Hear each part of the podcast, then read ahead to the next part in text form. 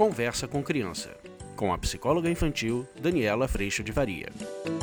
E hoje a gente vai falar sobre hábitos para melhorar a sua vida. Uhum, com as crianças, é claro. Vamos falar sobre isso?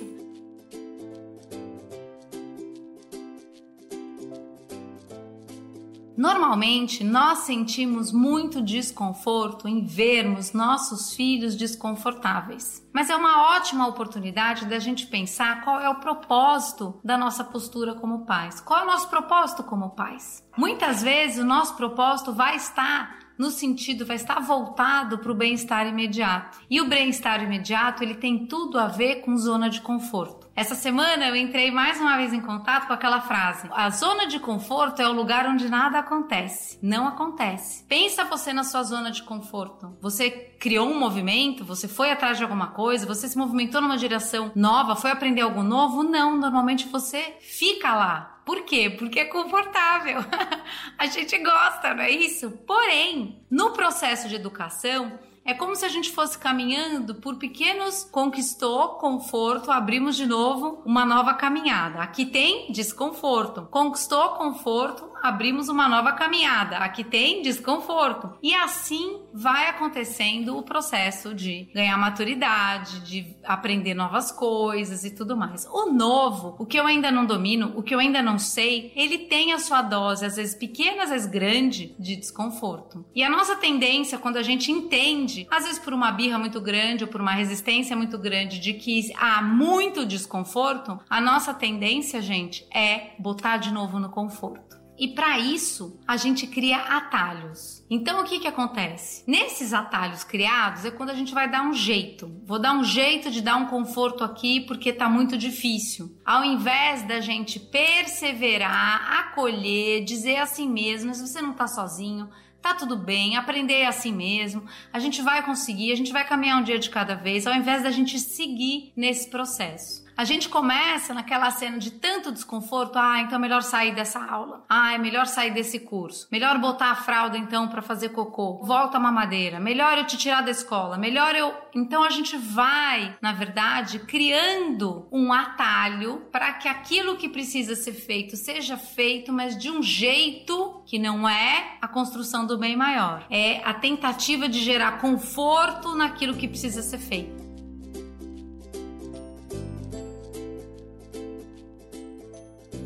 Só que uma das coisas que eu queria propor para vocês aqui hoje é uma pergunta. É uma ótima pergunta para a gente pensar na aquisição de um hábito. Normalmente, nesse atalho, você vai criar um hábito. O hábito agora é que essa criança só dorme na sua cama. O hábito agora é que essa criança só faz cocô na fralda, mesmo ela sendo grande. O hábito agora é que ela só faz cocô colocando supositório. O hábito agora é que ela só dorme se ela tomar leite. O hábito agora é que ela só come se tiver tudo minimamente picado. O hábito agora, a gente vai para muitas opções se a gente for parar pra pensar que a lista é grande. O hábito agora é que ela só faz a matéria pensando em crianças maiores, que ela gosta do professor. O hábito agora, entende onde é que a gente vai? Que ela só faz o que ela quer, ela só faz o que ela gosta. O hábito criado nesses atalhos que eu tô chamando de hábitos atalho, você criou um atalho para resolver aquela situação. A pergunta que eu quero te trazer é: este atalho criado, ele pode permanecer na vida? Essa criança pode permanecer só assistindo às aulas do professor que gosta, essa criança pode permanecer dormindo na sua cama para todo sempre. Porque o que, que acontece é que a gente cria esse atalho, e eu entendo a gente criar esse atalho. Por quê? Porque às vezes você tá cansado, às vezes você não aguenta mais, às vezes você. É, aquele negócio todo. Mas, no criar este atalho, o que a gente precisa parar para pensar se eu vou por esse caminho ou não, ou vale eu descansar e continuar no processo de aprendizado, que às vezes é sim uma batalha de todo dia, mas a hora que eu crio esse atalho, eu estou criando um outro hábito. E esse hábito, ele como ele vai ser um hábito que vai ganhar recorrência e frequência, o atalho se criou a nova forma da gente fazer isso. E o que eu tenho acompanhado bastante, seja nos atendimentos online que eu tenho feito, seja no curso online, seja aqui com as perguntas de vocês, é o quanto desconstruir este hábito atalho é muito trabalhoso e vai exigir de nós muito mais persistência e consistência do que a gente construir um bom hábito. Então, até para nossa própria vida, isso aí que você está inventando na sua vida é um bom hábito? Ou é algo que, a hora que você olha lá na frente, é algo que depois você vai ter que lidar e parar com isso e vai ser difícil.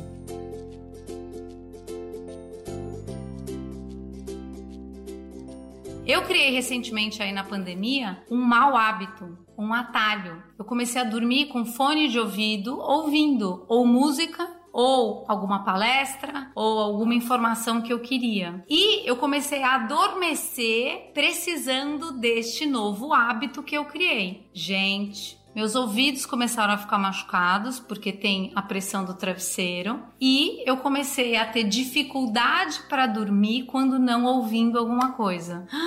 Já pararam para pensar? E aí, desmamar, ou seja, desconstruir este hábito, este atalho que eu criei, que eu queria escutar alguma coisa. Era uma hora de tranquilidade para fazer isso, mas ineficiente, lógico, por quê? Porque eu vou dormir, o cérebro continua escutando, ou seja, não é bom para mim num curto, médio e longo prazo. Não é bom para os meus ouvidos físicos, não é bom para o meu descanso da noite, não é bom. Mas eu fui criando este atalho para poder ouvir ou para poder adormecer com algo que eu gosto.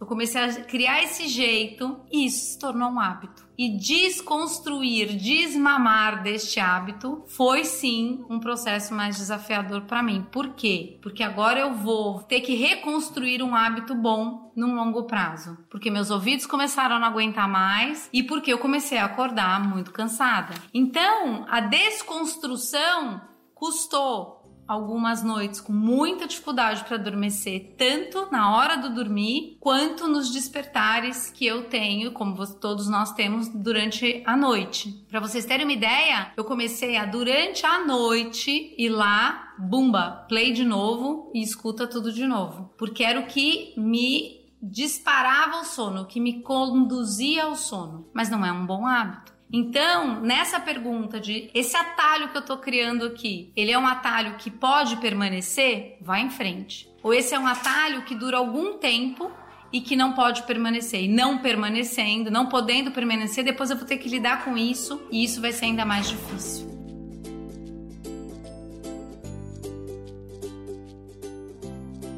E se você quiser um espaço de colo e de acompanhamento para te ajudar nessa desconstrução e principalmente na construção de bons hábitos dentro da sua família, eu te convido para vir para o curso online. Eu agradeço muito a Deus por toda a sustentação no meu coração e coragem para persistir todo dia na construção de bons hábitos e agradeço muito a tua presença aqui. A gente se vê na próxima. Tchau! Você acabou de ouvir Conversa com Criança, com a psicóloga infantil Daniela Freixo de Faria. Mande seu e-mail para conversa@danielafaria.com.br.